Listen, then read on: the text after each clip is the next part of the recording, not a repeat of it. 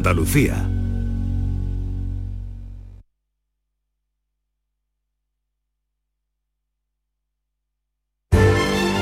Esta es La Mañana de Andalucía con Jesús Vigorra. Canal Sur Radio. Escuchas Canal Sur Radio en Sevilla. Cuenta la voz de un sabio que para saber de Sevilla le preguntó al giraldillo por los lugares más bellos del barrio de Santa Cruz. Y este le respondió. Con aires de azar, maestranza y catedral, la hostería del Laurel has de visitar y en ella sus tapas, vinos y demás viandas probar. La Hostería del Laurel. Visítenos en Plaza de los Venerables 5 o a través de nuestra web lahosteriadellaurel.com. Porque si le preguntas al giraldillo, Hostería del Laurel, no te la dejes atrás.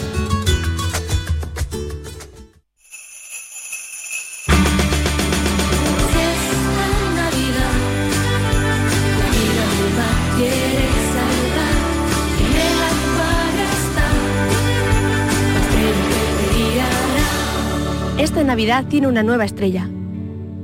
Acuario de Sevilla.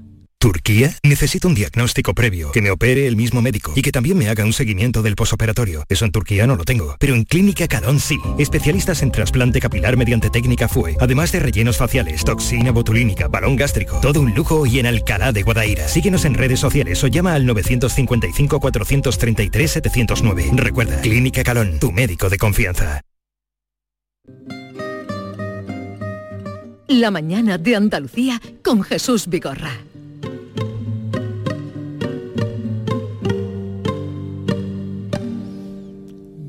Quiero luz de luna para mi noche triste, para sentir divina la ilusión que me trajiste, para sentirte mía, mía tú como ninguna. Pues desde que te fuiste yo no he tenido luz de luna. A mí me parece que el amor de pareja es algo muy importante y yo creo que es mm, bueno vivir esa experiencia ¿no? en esta vida. Pero hay otra clase de amor que no es el amor de pareja, que yo creo que es más grande, que llega a más lugares y que, que yo creo que es mejor que el otro, ¿no? El otro, el otro está bien, pero el otro es O pasajero. sea, que, que ese amor grande, universal del que habla es mejor que el amor de pareja. Es menos pasajero. Piensas tú. Ahora Yo- piensa Verónica Yo creo que el amor lo lleva a uno, ¿no? Dentro, como una bombilla. Pero para irlo dando o para guardarlo en una cajita. Em, em, Hombre, conviene irlo dando. Que sea pleniluna. Conviene irlo dando. Verónica Forqué, la recuerdo, eh, en muchas ocasiones tuve el, el placer de entrevistarla porque siempre entrevistar a una persona que siempre sonríe eh, es muy agradable, la verdad. Y ella siempre sonreía. Aparte de la admiración que teníamos, tú la trataste también porque Sí, ella eh, trabajó con un director muy amigo tuyo, Claro, con Miguel con Narros, Miguel, por sí. ejemplo, vino a- haciendo con él eh, Doña Rosita la soltera. Claro, la última, yo creo que fue la última vez que estuve con ella, que cenamos aquí en Triana, le encantaba en las candelas, le encantaba venir aquí a, le encantaba venir a Andalucía y efectivamente la traté, no mucho, pero la traté algunas veces y hemos compartido alguna que otra velada y siempre, pues, como era ella, un Sí. encanto. Eh, así es que, porque hoy queremos, como hacen todos los medios, con, algunos con una foto extraordinaria. La fotografía que aparece en el mundo está guapísima, una en blanco y negro, ¿no? ¿No te lo parece a ti, Manolo Bellido? Eh, a mí me parece una mujer extraordinariamente bella eh, y lo he podido comprobar como tú en, en la cercanía. La vi la última vez aquí en, desfilando en los premios Goya, venía con el, el año pasado, en marzo, el día 6 de marzo exactamente, venía con el pelo corto, tan simpática, tan jovial como siempre y la verdad a mí me resultó aplastante conocer el- la terrible decisión que tomó ayer. Tenía cuatro Goyas, que son, son pocas actrices pocas. Que tienen solamente- cuatro Goyas en este país. solamente, Solamente en este país Carmen Maura la iguala, pero es que además tiene otra proeza eh, que es importante señalarla, porque en un mismo año, en el 88, consiguió dos estatuillas en la misma noche eh, como actriz protagonista por La vida alegre, una película que en ese, título le dio nombre también a un programa de Canal Sur que hacía Inmaculada Jabato y eh, también ese mismo año, esa misma noche, consiguió el de Mejor Actriz de Reparto por Moros y Cristianos de eh, Berlanga. De Berlanga, sí, sí. Y antes ya había eh, conseguido otro premio. en 1987 consiguió su primer Goya como actriz de reparto por el, el Año de las Luces de Fernando Trueba y Kika la consagró en el 94 como actriz protagonista con Almodóvar. Anoche la volvimos a ver, la repuso Televisión Española. Tuvieron ese, ese detalle que estuvo muy bien, aparte que hicieron un reportaje. Vamos a escuchar dónde fueron a parar esos Goyas. Tengo uno que lo tengo controlado. Pero ah. los demás, uno lo tiene mi Nancy, que me cuidaba mi niña cuando era pequeña, ah. Nancy, y, y, se lo regalé. Otro lo tiene mi amigo Paniza, que le mando un beso a mi amigo peluquero de Granada y amiguísimo lo tienen en su peluquería de Granada. Otro lo tengo perdido, no sé dónde está. Y el otro es el que tengo yo. Estamos localizando a Paniza, Manolo, a lo mejor vamos con él, ¿no? Que ella, es una peluquería de... El extravío del Goya que no aparece lo, atribuye a, las múltiples mudanzas que ha tenido en su vida. Ha cambiado de domicilio en distintas ocasiones y en algunos de esos eh, traslados pues se quedó olvidado en algún lugar quién sabe dónde puede estar ese Goya. Bueno, ella venía un poco predeterminada porque su madre había sido actriz, dejó, dejó de ser actriz cuando tuvo a, a ella y a su hermano, su padre director de cine, y empieza con, con Nuria Esper, ¿verdad? En Nuria Esper casi, casi que fue la primera que le dio la oportunidad. Sí, si uno revisa su filmografía, son casi 100 títulos los que tiene. El primero de ellos, en Mi querida señorita, ni siquiera aparece acreditado, eh, de 1972, pero luego ya empezó a hacer teatro, como tú sabes, eh, Maite, en Silencio estrenamos, ¿te acuerdo que era una especie de émulo de Estudio 1? Y ahí ya muy jovencita, con 21 o 22 años y con el pelo corto, por cierto, como, como yo la vi el año pasado. Recuerdo que vino aquí a Los Goya y que al día siguiente me dice, vente, vente, que, que actúo mañana eh, en el Teatro Municipal de Marbella eh, con una obra que se llamaba, lo recuerdo ahora, Las cosas que sé que son verdad. Eh, y que a ella le, reportó unos meses antes, había estado también en el Festival de Teatro de Málaga en febrero y en el 2020 consiguió por ese papel protagonista el premio más a la mejor actriz. O sea, que, nunca le han faltado reconocimientos a, esta mujer extraordinaria. Los tenía todos. Eh, vamos a recordar esa película que tú hablabas que la consagra ya, eh, decías, Bellido, que era Verónica, perdón, Kika, La, que, la que la consagró, película de Almodóvar en el año 93. Uy, vengo muerta, Juana. ¿Ha llegado Ramón? Todavía no. Entonces casi me voy arriba. Porque es que estoy agotada. ¿Y no me mires con esa cara? Lo siento, pero no tengo otra. Juana, no puedes pretender que todas las mujeres seamos bolleras. Ser bollera no es ninguna vergüenza, ¿eh? No, pero tampoco lo es que una chica se vuelva loca por los hombres. Juana. A propósito, no es por meterme donde no me llaman, pero ¿no has pensado nunca en afeitarte el bigote? ¿Por qué? Mujer. El bigote no es solo patrimonio de los hombres, ¿eh? ¿No? No. De hecho, los hombres con bigote o son maricones o fachas. Ambas cosas a la vez. Yo te lo digo como profesional. Sin bigote estaría mucho más mona. Ligaría más bonita. Mm.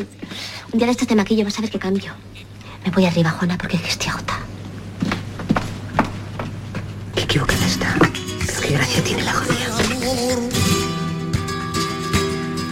¿Sabes, Jesús, Caína?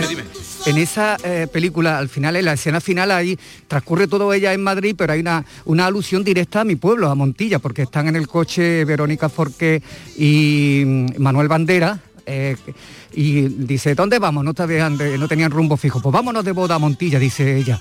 Dice eh, Verónica a continuación, pues eso me viene muy bien porque mi cuerpo está para bodas creo que recuerdo algo así. Fue una cosa que, el propio Almodóvar, el propio Manuel Bandera, eh, eh, cuando se le hemos preguntado por esa eh, por ese diálogo al referencia, sí. que sí dice que, no, que no estaba pensado, que se improvisó sobre la marcha y nunca hemos podido averiguar qué es lo que le llevó de boda a Montilla. ¿Pero por qué? ¿Qué le llevaría? Algo habría. Eso no es eso no sale así como así. Vamos a escuchar la vocación. Hablabais eso, familia de, de actores, del mundo del espectáculo, y contaba esto ella. Yo tuve la vocación desde muy jovencita, desde niña, desde que fui a ver Mary Poppins y yo creo que soy actriz. Fíjate, es un tema que no he sacado en el psicoanálisis, que hago psicoanálisis hace seis años, me encanta. Yo soy actriz para que mi padre se enamorara de mí, porque yo veía que él a las, a las, se enamoraba de las actrices. Pero queríamos hoy darle la vuelta, recordarla indudablemente, y quedan ahí sus películas, pero también esta inesperada muerte de Verónica Forqué. Eh, he visto que desde primera hora ayer, en contra de lo que es habitual, en contra de otras desapariciones voluntarias, las evidencias han llevado a que desde el primer momento se haya hablado sin tapujos de suicidio de la actriz.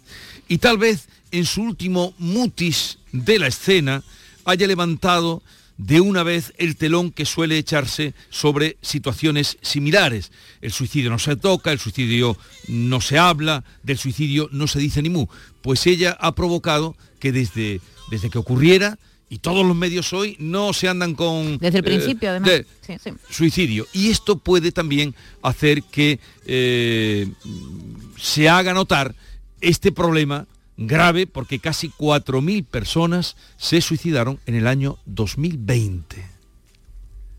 Tuve unos meses tratando de salir adelante yo sola, pero no había manera y ya dije, se acabó, no puedo más, quiero volver a ser yo. Pensaba que nunca iba a volver a ser yo, sinceramente. Pensaba que eso, que a mí la vida se me había acabado. Fue, Es una enfermedad terrible, terrible, terrible y solo sabes lo terrible que es cuando la pasas este es un, fragmento de la entrevista eh, que precisamente del año 2016 en el que ya hablaba, en la que ya hablaba de la depresión que tuvo unos años antes.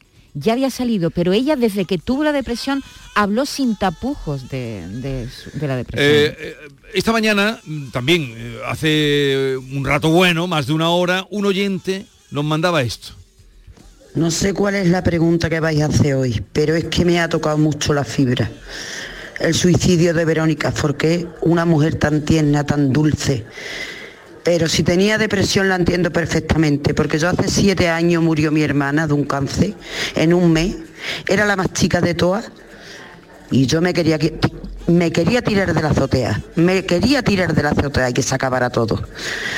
Pero ya miraba para el cielo y decía, Conchita, tengo que seguir, tengo que seguir en la vida porque hago falta aquí. Y tuve que jurar por ella que no me iba a tirar de la azotea, porque iba a hacer mucho daño a mis hijos, a mis nietas, a mi familia. Y aquí sigo, caminando unas veces, otras tropezando, sacando fuerza de donde no las hay, pero sigo aquí en esta vida, aunque sea un valle de lágrimas. Esto nos decía una oyente esta mañana sin saber el tema, por supuesto, es este del que íbamos a hablar hoy. Por una parte nos apetecía recordarla con, con cariño, pero también eh, con este problema que ella ha puesto el dedo en la llaga. Vamos a despedir a Manolo Bellido. No sé si quiere decir algo al respecto, Manolo, pero te, queremos liberar. Solamente una, una, cosa, que eh, es verdad que ella eh, estaba con problemas anímicos, vamos a llamarlo así, y que em, todos eh, se vieron agravados también por la repentina muerte de su hermano Álvaro, que fue una cosa que también la condicionó mucho.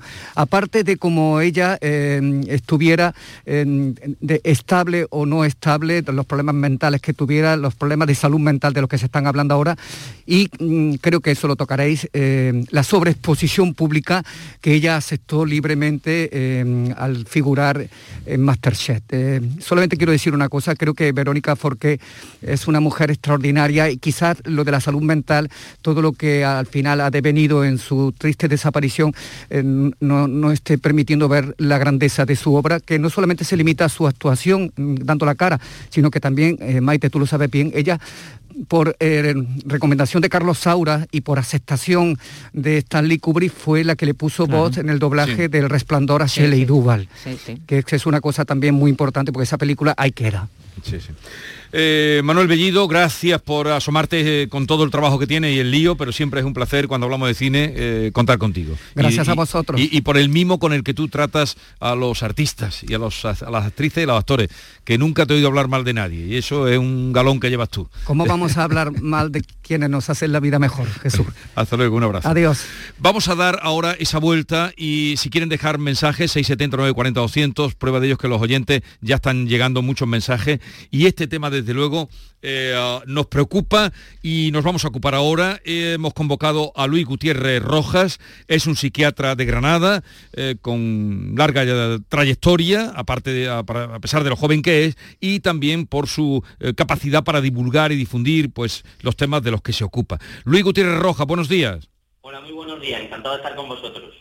Oye, eh, esta, esta situación que estamos viviendo a raíz de la, de la muerte, del suicidio de Verónica Forqué, ya has visto que parece que se haya levantado así de, de pronto un velo para hablar de este tema tan tabú en los medios de comunicación. ¿Cómo lo valoras?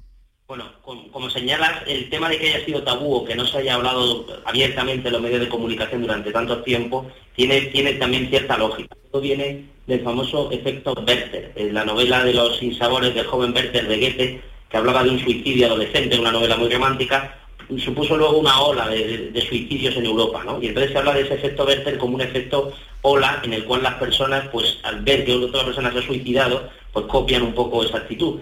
Eh, también se habla en, plan positivo, optimista, del efecto papageno, de esa famosa aria de la flauta mágica de Mozart, en la cual una persona quiere está deprimida y otra eh, le empieza a cantar las bellezas de la vida y le da motivos para seguir viviendo.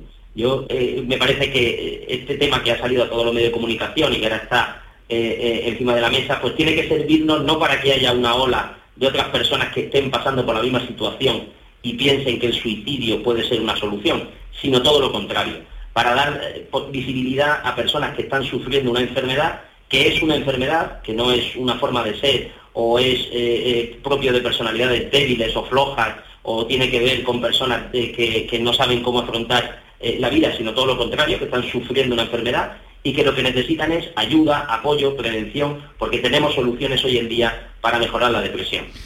Porque hay unos datos que ahora han salido, ¿no? La Fundación Española para la Prevención del Suicidio, mm, ahí están, además los llevan contabilizando desde 1906, o sea, desde el principio del siglo. Y habla de que en el año 2020 ha sido el año con mayor número de suicidios. En España casi 4.000. Eh, esto dividido, pues sale a que 11 personas al día, al día, se quitan de medio. Y, y que es por una persona que lo logra, eh, hay 20 intentonas. Ya es hora de que estos datos se empiecen a, considerar, ¿no, Luis? Siempre hemos hablado de una media de unos 10 al día y efectivamente en los últimos datos que tenemos estén publicados ha habido un pequeño un incremento que se nos estamos acercando a la cifra de 4.000 al año y tiene que ver quizá con esos efectos tan perniciosos sobre la salud mental que ha tenido eh, la pandemia, ¿no? sobre todo por el confinamiento. Antes decía Manuel Bellido este tema de que parece que la muerte del hermano de Verónica qué pudo ser un acicate, ¿no? Y, pongo yo un poco encima de la mesa por todo lo que tiene que ver con el apoyo familiar, ¿no? Con la red social. Eh, eh, las personas que por desgracia tengan una familia más pequeña o se sientan solas o, tengan una familia desestructurada, pues tienen que buscar todos esos apoyos que se pueden encontrar hoy en día, ¿no? Desde, apoyo de pacientes, de, familiares, de, todo tipo de actividades culturales, eh, de, cofradías religiosas, es decir, hay un montón de redes sociales a los que uno se pueda agarrar y encontrar pues un apoyo, ¿no? Porque muchas veces la depresión, por desgracia, es una enfermedad eh, crónica que dura bastante tiempo hasta que el paciente se pone mejor y hasta que se recupera es importantísimo que se sienta acompañado, entendido, apoyado por personas que no le que no le juzguen, que no se dedican a decirle esto tan sencillo de pero pon de tu parte, pero esfuérzate más, pero hombre, si no es para tanto, pero si los demás también lo estamos pasando muy mal, pero si esto es cuestión de que te apunte a un gimnasio y, y le eches narices la vida no funciona así. Cuando una persona está mal, necesita un apoyo profesional y, hasta que se recupera, sentirse eh, apoyado y querido. Yo como psiquiatra me di cuenta de que muchas veces lo que más mejora al paciente es esa sensación de que hay alguien al otro lado que le, está entendiendo y, la propia relación terapéutica, la propia relación de apoyo ya eh, hace que el paciente empiece a mejorar. Hay precisamente uno de sus amigos, eh, otro director de cine, hizo ayer ese comentario, ¿no? Él decía, qué pena que no me haya dado cuenta de cómo estaba Verónica.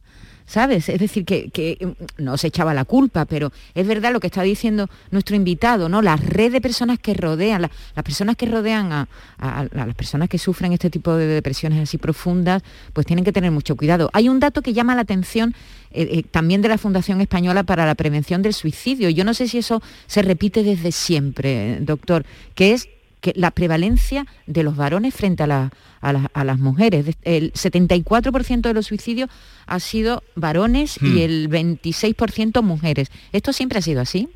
Sí, bueno, en, el, primer punto que, señalaba, creo que es importante en todo este tema que decíamos del apoyo social, ¿no? de, que es importante eh, pues poner eh, ese, ese, acento encima de la mesa. Y con respecto a lo que decías de, de los varones frente a las mujeres, lo que sabemos es que las mujeres lo intentan más, hacen más intentos de suicidio y sin embargo el suicidio consumado es más prevalente, mucho más frecuente en el varón.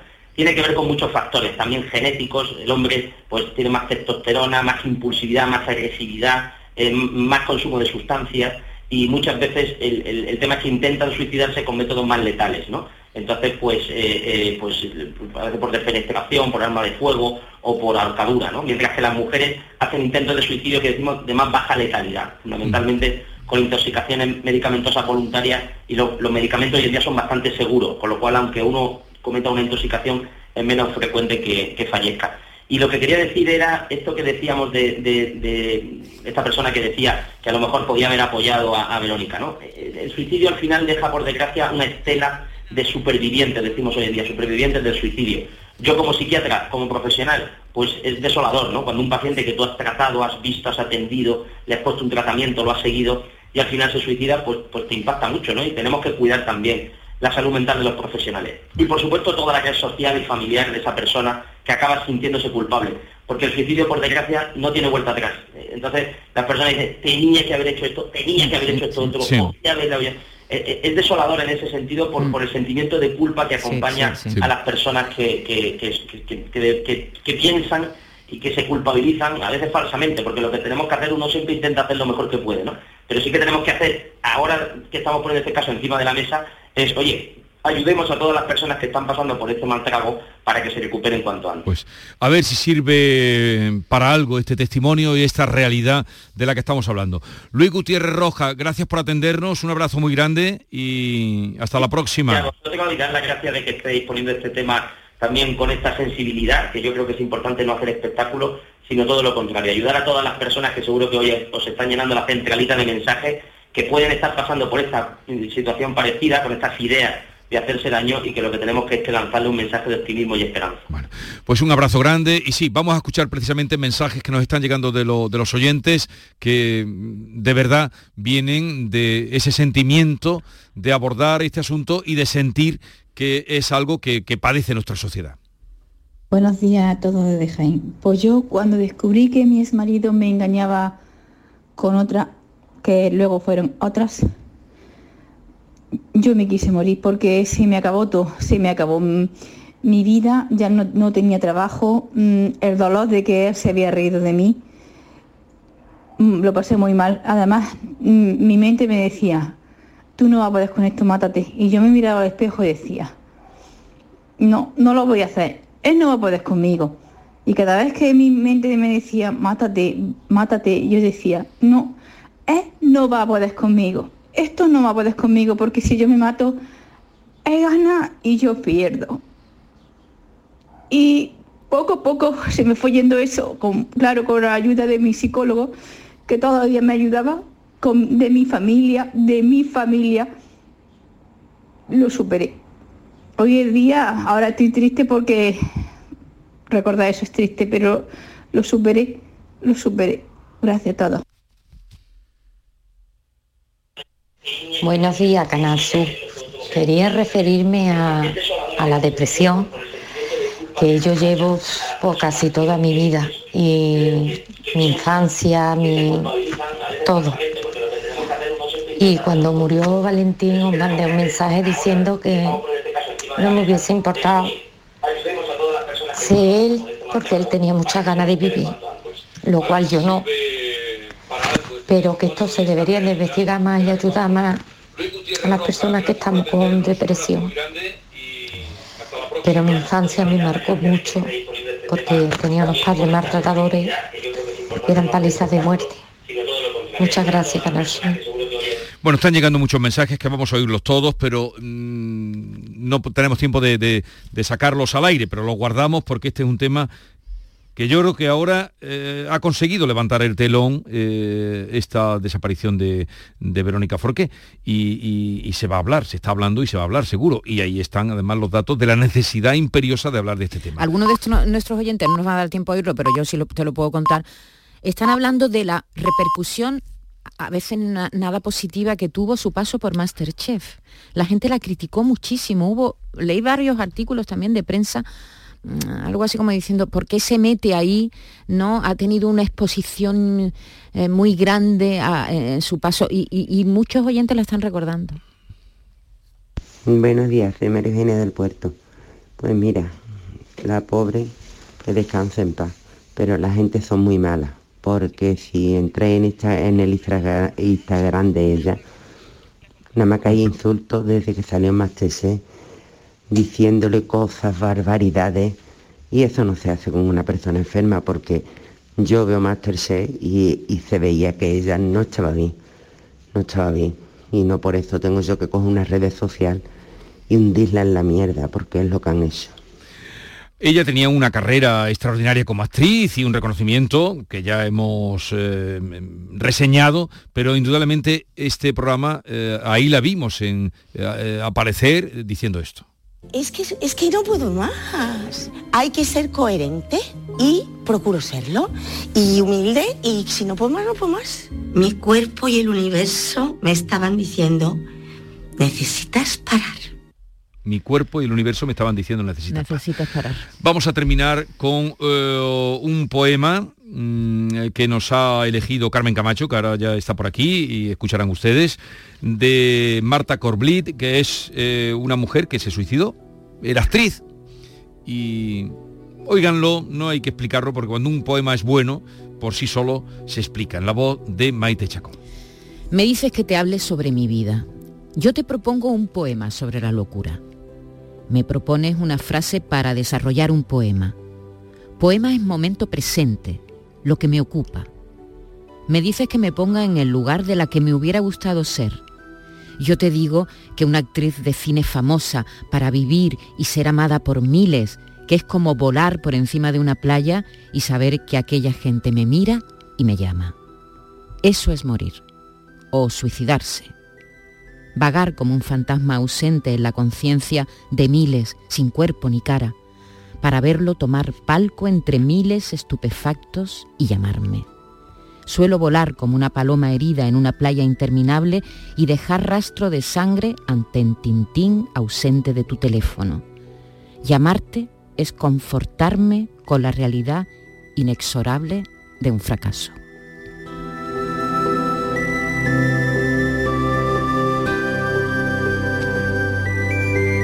Lo dejamos aquí, pero con el compromiso de no olvidarnos ni de Verónica, ni de tantas personas que sufren eh, la depresión, la salud mental y que causan tanto dolor y algunos finales trágicos.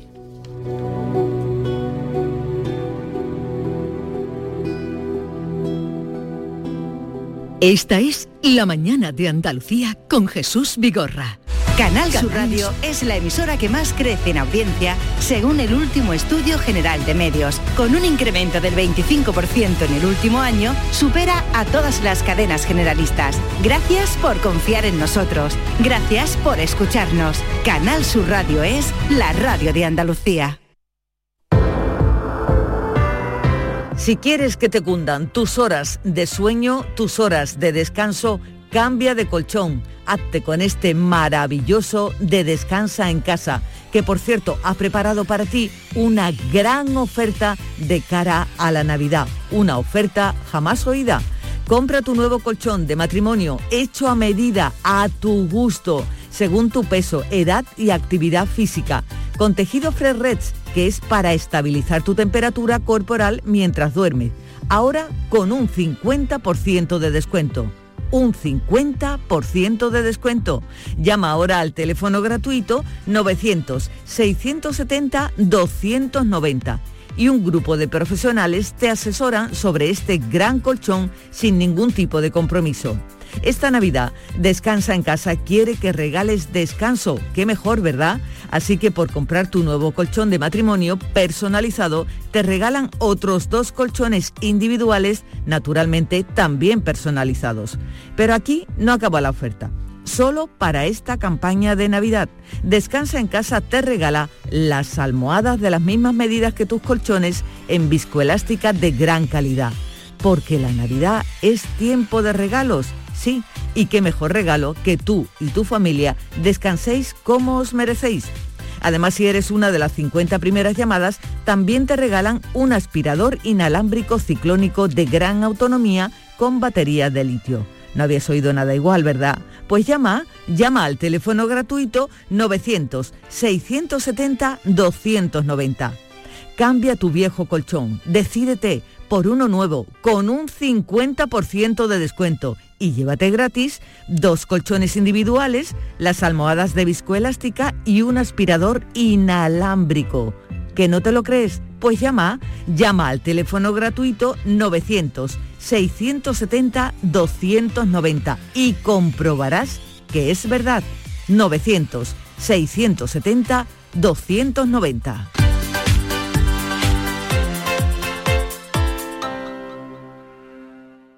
¿En qué capítulo de tu vida estás ahora? ¿Quieres hacer una reforma? ¿Cambiar de coche? ¿Tus hijos ya necesitan un ordenador para cada uno? ¿O quizás alguno ya empieza la universidad? ¿Habéis encontrado el amor y buscáis un nidito? En Cofidis sabemos que dentro de una vida hay muchas vidas y por eso ahora te ofrecemos un nuevo préstamo personal de hasta 60.000 euros. Cofidis, cuenta con nosotros. Hay un sentido con el que no nacemos. Vive en el alma de la gente. Tiene más fuerza que el mar, más que las corrientes. Sentir que puedes cuando otros dudan de que puedas. Dejar de oír las dudas que hay ahí fuera y así escuchar lo que susurra tu alma. Y en la oscuridad, ver solo luz. Ver solo calma. Es la actitud la que nos hace capaces. Grupo Social 11. Feliz Navidad. En cofidis.es puedes solicitar cómodamente hasta 60.000 euros, 100% online y sin cambiar de banco. Cofidis, cuenta con nosotros. En Navidad todos deseamos lo mejor para los nuestros. Desde 1953, la Logroñesa me ofrece el mejor mazapán. Un sabor único, artesano y tradicional. Pero como no solo de mazapán vive el hombre, ahora también tienen turrón blando y torta imperial. Mazapanes de Montoro la Logroñesa. La Navidad en su mesa. Sevilla. Canal Sur Radio. ¿Te está afectando la subida de la luz? Claro que sí. Por eso en Insolac Renovables instalamos paneles fotovoltaicos de autoconsumo con los que podrás generar tu propia electricidad. Y ahora, con la subvención del 40% de la Agencia Andaluza de la Energía, lo tienes mucho más fácil. Entra en insolacrenovables.com e infórmate de las ventajas que tiene el autoconsumo. Insolac, expertos en energías renovables desde 2005. ¿Sabes quién talló al Cristo del Gran Poder? ¿O sabes de qué color es el palio de la Macarena? El juego Sevilla Cofrade te está esperando para que te diviertas aprendiendo con más de 1.500 preguntas y respuestas sobre la Semana Santa sevillana. Compra ya tu juego Sevilla Cofrade en artecañete.es. Sevilla Cofrade, para aprender jugando. Vente a ponte mis manos y dile chao, dile chao, dile chao, chao, chao, empieza ya. Tu autoconsumo, nuestro petróleo es el sol. Di que sí. Únete al cambio. Dimarsa.es ¿Turquía? Necesito un diagnóstico previo, que me opere el mismo médico y que también me haga un seguimiento del posoperatorio. Eso en Turquía no lo tengo, pero en Clínica Calón sí. Especialistas en trasplante capilar mediante técnica FUE, además de rellenos faciales, toxina botulínica, balón gástrico, todo un lujo y en Alcalá de Guadaira. Síguenos en redes sociales o llama al 955-433-709. Recuerda, Clínica Calón, tu médico de confianza. Oye tú, mira la casa rural que acabo de pillar para Nochevieja. Todos los colegas juntos ahí. ¿Qué dices? Yo no puedo. Me toca en casa de mis suegros, que vamos a llevarles los cupones del sorteo del cupón extra de Navidad de la 11. Pues se los mandamos en un taxi, si mi hermano es taxista. Espera, espera, que le llamo. En Navidad, qué bello es repartir. Cupón extra de Navidad de la 11. El 1 de enero, 75 premios de 400.000 euros y más de 910.000 cupones premiados. Compra ya tu cupón. 11. Juega responsablemente y solo si eres mayor de edad. Imagina por un segundo que el 22 de diciembre te toca la lotería de Navidad. ¿Con quién te gustaría celebrarlo? ¡Ay! Pues ¿con quién va a ser? Con mis tres nietos. ¡Ay, que me dan la vida! Vamos, mira que, que yo no quiero que me toque, ¿eh? Si no les toca a ellos también. Compartimos la suerte, con quien compartimos la vida. 22 de diciembre, sorteo de Navidad. ¿Y a ti? ¿Con quién te gustaría celebrarlo? Loterías te recuerda que juegues con responsabilidad y solo si eres mayor de edad. En Navidad todos deseamos lo mejor para los nuestros. Desde 1953, la Logroñesa me ofrece el mejor mazapán. Un sabor único, artesano y tradicional. Pero como no solo de mazapán vive el hombre, ahora también tienen turrón blando y torta imperial. Mazapanes de Montoro la Logroñesa. la Navidad en su mesa. Esta es La mañana de Andalucía con Jesús Vigorra. Canal Sur Radio. Tiempo para la cultura con Carmen Camacho, buenos días. Buenos días, ¿qué tal? Y con Alfredo Valenzuela, divinamente. Cuando llegáis vosotros se ilumina el estudio. Jesús, buenos días. Eh, adelante. Bueno, abrimos ya nuestro puesto de palabritas de todos los colores hoy. ¿eh? Aquí despachamos palabras de honor, le pasamos la ITV a las palabras gastadas, desempolvamos términos a punto de perderse y somos remendonas de frases mal enjaretas. Y por supuesto, como todo el mundo, también somos expertas en, en equivocarnos y en sorprendernos con el lenguaje, que son los dos factores importantes en esto los errores y los asombros. Yo creo que eso hacen aprender. Calladitas ni mucho menos estamos más guapas. Así que vamos a darle un poquito al pico. La semana pasada, Carmela, nos dejaste aquí una palabra de la que no conocías el significado para ver si nuestros oyentes lo sabían. La palabra en concreto era, la tengo aquí apuntada, leiquero. Leiquero, efectivamente, que no está en el diccionario y no encontraba la definición por ningún lado. La escuché, la, la- la leí, la encontré en un libro de Manuel Ferrán titulado Calles de Sevilla. Así que deduje que se utilizaba por Andalucía Occidental como mínimo. Y vaya maravilla de audiencia la de este programa, Jesús, qué orgullo. Tuvimos una respuesta unánime y masiva. Escuchamos lo que nos dicen algunos de los oyentes. El primero nos lo resume, que es leiquero, nos lo resume perfectamente. Buenos días. Leiquero es el que iba haciendo fotografía a los sitios, lo que es un fotógrafo hoy día. Anda. Yo estoy a punto de acertar. No, tú- Sí, tú- tú- sí, sí, pero sí. tú- El que arregla las leicas. dice. Claro, claro, claro, claro, Por ahí va el asunto. Esta otra oyente nos lo explica perfectamente. Buenos días, Carmen de Sevilla. Creo que el leiquero puede ir relacionado con el tema de la fotografía, porque antiguamente existían unas cámaras de fotos que se llamaban Leica. Anda. Y entonces puede ser que sea algo leiqueros que hacían mm, estos fotógrafos que iban por la calle ambulantes y hacían fotos con, la- con las cámaras fotográficas Leica, ¿eh? Antiguamente y todavía se las disputan muchos fotógrafos. Tienen la particularidad, además de que no son reflex. Sí, ¿no? Pues Sí, sí. fijaos, viene de ahí, viene de la cámara, del de, la, de la marca de la cámara que era Leica. Los leikeros eran los fotógrafos callejeros que también se llamaban minuteros. Y he mirado minutero en el diccionario y con esa acepción tampoco viene. Y a mí me parece que esto de fotógrafo minutero tendría que estar en el diccionario recogido desde hace ya mucho tiempo, porque antes de que existieran los selfies, los Instagrames y tal, eh, muchos momentos de nuestra vida fueron retratados, o de nuestros padres y abuelos, fueron retratados por los fotógrafos minuteros. Robert Capa la tuvo en la Guerra Civil Española y en Normandía. La Leica, ¿no? Bueno, Efectivamente. así que yo pido a la Real Academia Española que, que- que venga, que se anime, que ya es hora de tener a los minuteros entre las páginas del diccionario, dicho queda. Pero vamos ya al tema que os traigo para el día de hoy, que es uno de mis favoritos, el de las patadas al diccionario y en las patadas al idioma. Yo eh, me lo paso muy bien, la verdad, cada vez que metemos la pata, especialmente con la gramática. Lo primero que os tengo que decir, que es muy importante, es que en nuestra tierra, en Andalucía, solemos hablar muy bien. Tenemos una gramática en condiciones, usamos eh, la gramática bastante bien. Así que no nos va a costar ningún trabajo identificar muchos de los errores que hoy he pescado para ustedes y lo he pescado estos errores nada más y nada menos que en las letras de las canciones. Vamos allá.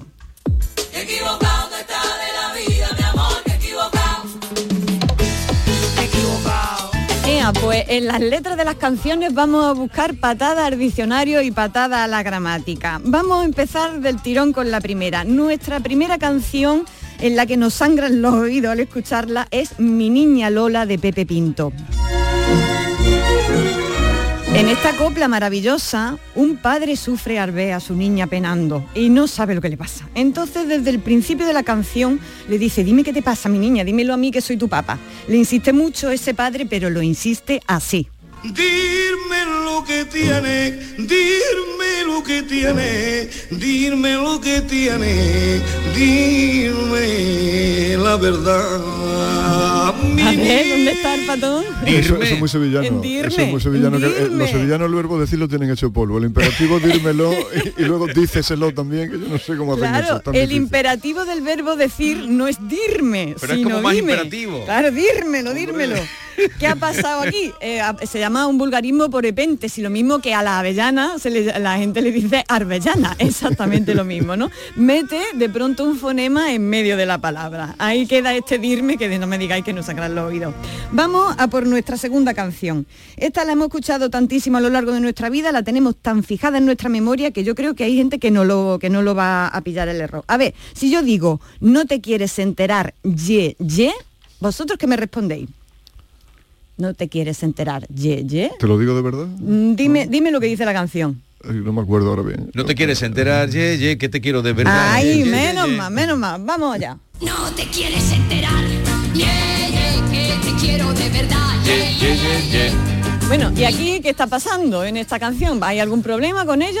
Eh, ¿lo, lo pilláis? ¿No lo pilláis? Es que como la tenemos tan interiorizada de esa Yo manera, es que creo que es ahí una intervención de expresiva. eh, no nos falta el de.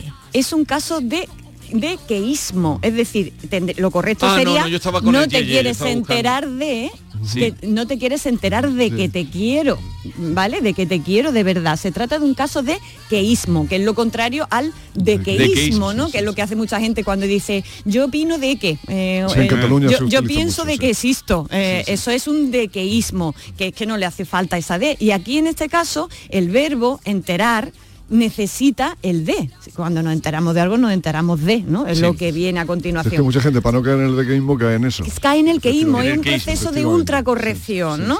Así que bueno, ya veis que aquí Concha Velasco también mete la pata, pero vamos al siguiente. Este sí que chirría, te ponga como te ponga. Y mira que la canción es archifamosa. Pero nada, cada vez que suena a mí me sangran los oídos. Se trata de la fuerza del destino de Mecano. ¿Y a que sabéis en qué parte derrapan? ¿Lo sabéis más o menos? Dice, eh, Creo que sí, que eh, la he tú me dijiste dame un beso, ¿no? Eh, vamos a escucharlo, vamos a escucharlo.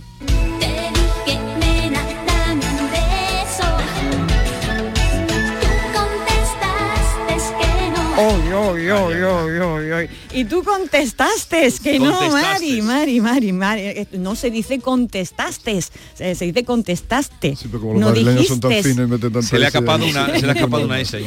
La verdad es que Mecano en lo relativo a juntas letras, la verdad, mm, no eran precisamente los mejores. Uno de los casos más hirientes para quienes entendemos un poquito de poesía es la letra de Hijo de la Luna. La letra es un templo de ripio, la verdad. Observad, por ejemplo, esta estrofa que dice, Gitano al creerse deshonrado se fue a su mujer cuchillo en mano, de quien es el hijo, me has engañado fijo y de muerte la hirió.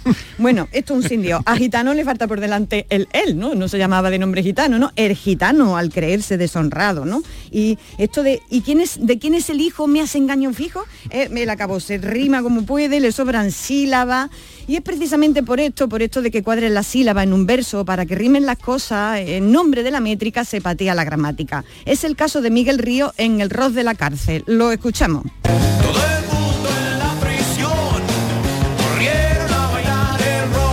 Por Dios, todo el mundo en la prisión corrieron a bailar el rock. No todo el mundo, aunque englobe a, a toda la gente de la cárcel, es singular. Y por tanto tendríamos que decir todo el mundo en la prisión corrió. Pero claro, al cantarlo nos faltaba una, una sílaba, ¿no? Las concordancias. Oye, eh, como esta historia tan bonita tenemos que dejarla aquí. Muy bien. Y luego la continuamos. Pues me parece estupendo. Yo Porque creo que está muy interesante. Para Estoy varios programas, ¿eh? estoy No, pero tú también tendrás que decir algo. Es verdad que en favor de la música se hace cualquier cosa. No, pero- No, pero vamos a hacer eh, la semana que viene que voy a rascar más tiempo para vosotros. Pues y me parece estupendo. ¿Te parece historia. que haga una Lo segunda parte Sí, con sí, más lo retomamos, lo Oh. retomamos en el rock de, de la cárcel, lo retomamos. Y si alguien, por favor, sabe alguna canción con Donde ha patada al diccionario de la gramática, que me la mande, por Sí. favor, que la metemos. la pueden mandar a arroba ay carmela A con cinco as finales, arroba ay carmela A, o bien al teléfono nuestro de contacto 670 940 200 si han encontrado alguna errata en alguna canción. Muy bien.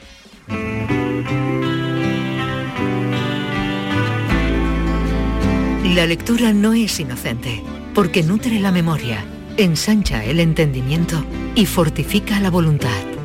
También construye criterios, alumbra ideas y propicia la reflexión. La lectura es un bálsamo con múltiples propiedades y por eso Alfredo Valenzuela nos lleva al Bálsamo de Fierabras.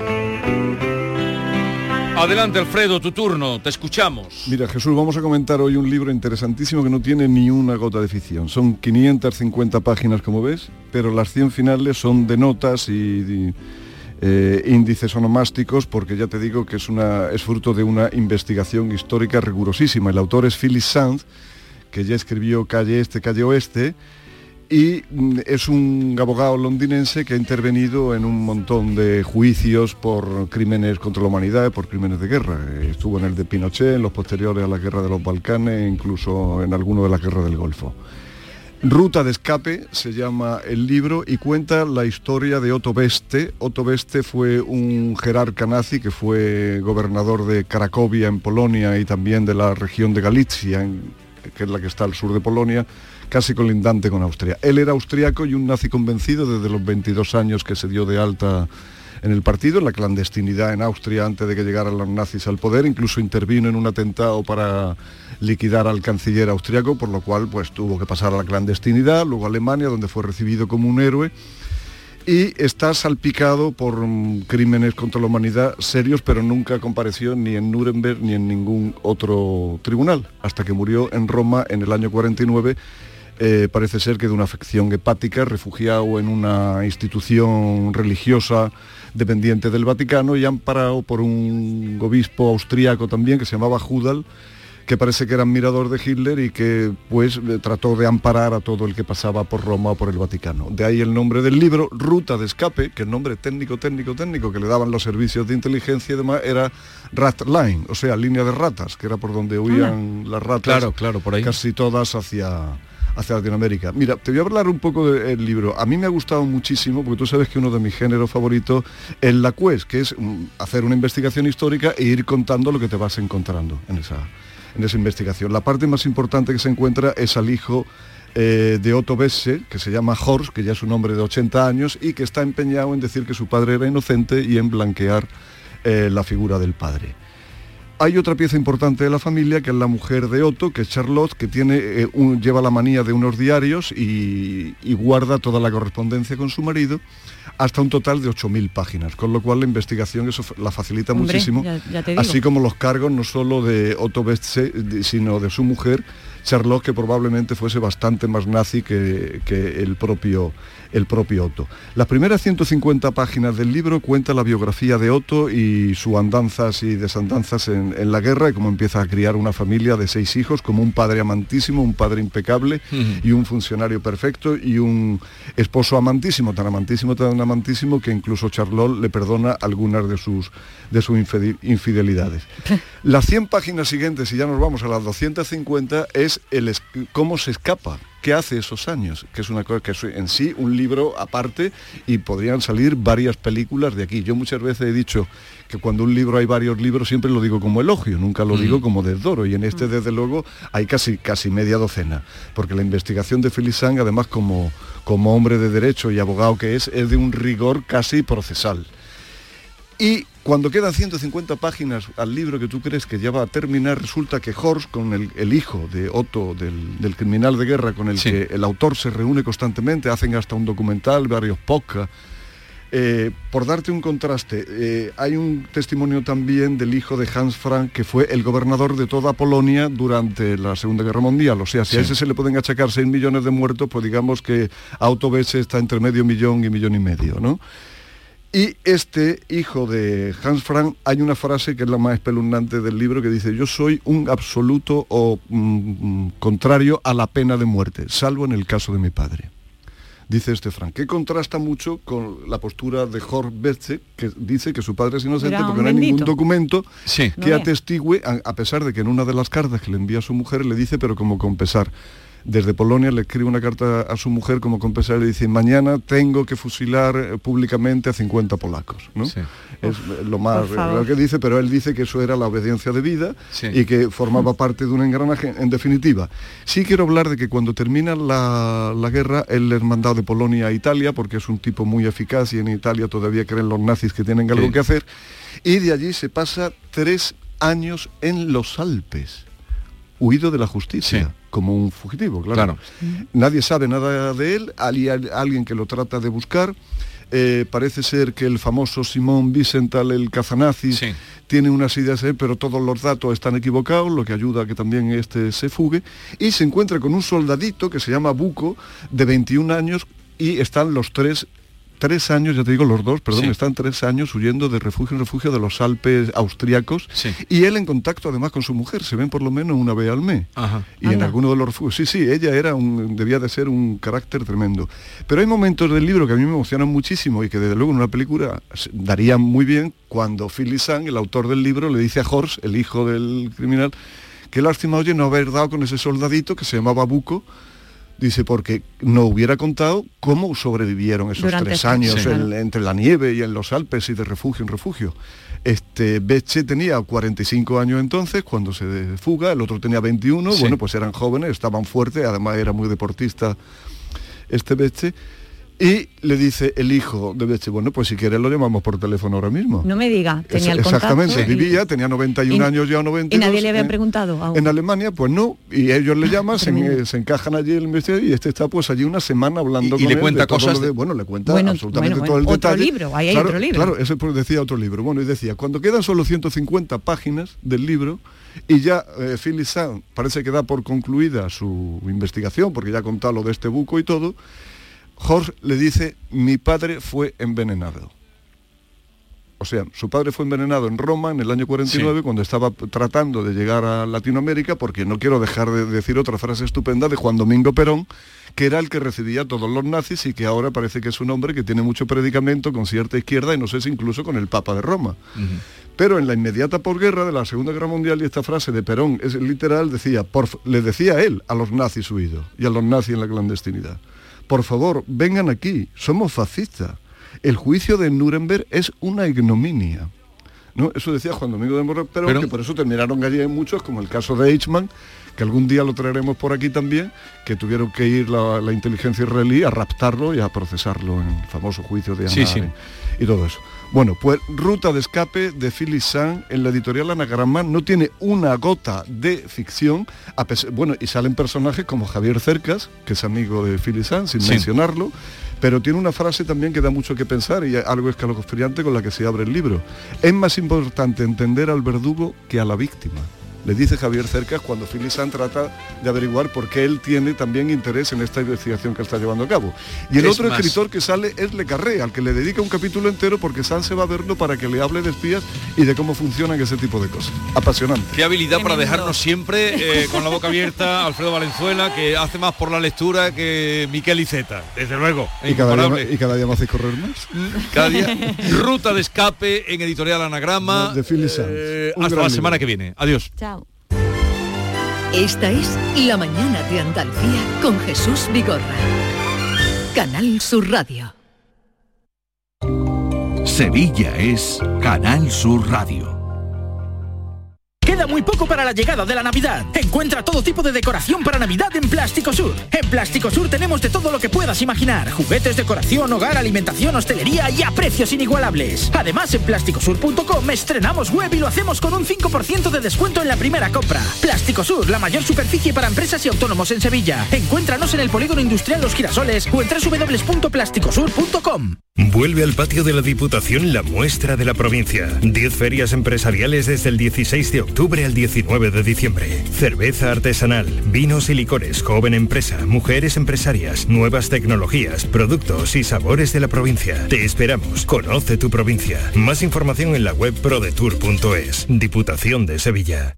Sevillalandia, el parque navideño de ocio familiar vuelve a Sevilla. Compra tu entrada en sevillalandia.com y disfruta de todas las atracciones, espectáculos y actividades totalmente gratis. Ven a conocer a Cangurín en Sevillalandia. Estamos en Fibes, Palacio de Exposiciones y Congresos de Sevilla. Del 18 de diciembre hasta el 4 de enero. Infórmate en sevillalandia.com. Volvamos a vivir la ilusión de la Navidad en Sevillalandia.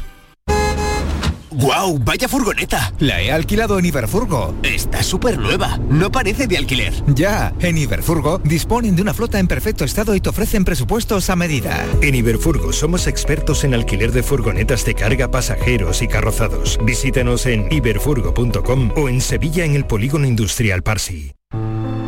Hay un lugar donde los sentidos se despiertan. Donde todo es como antes. Donde las horas pasan sin darnos cuenta. Brindemos por lo nuestro. Porque hay que perderse para encontrarse. Si podemos desearlo, podemos vivirlo. ¿Y si nos regalamos Úbeda y Baeza? Dos ciudades, un destino. Esta es La Mañana de Andalucía con Jesús Vigorra. Canal Sur Radio.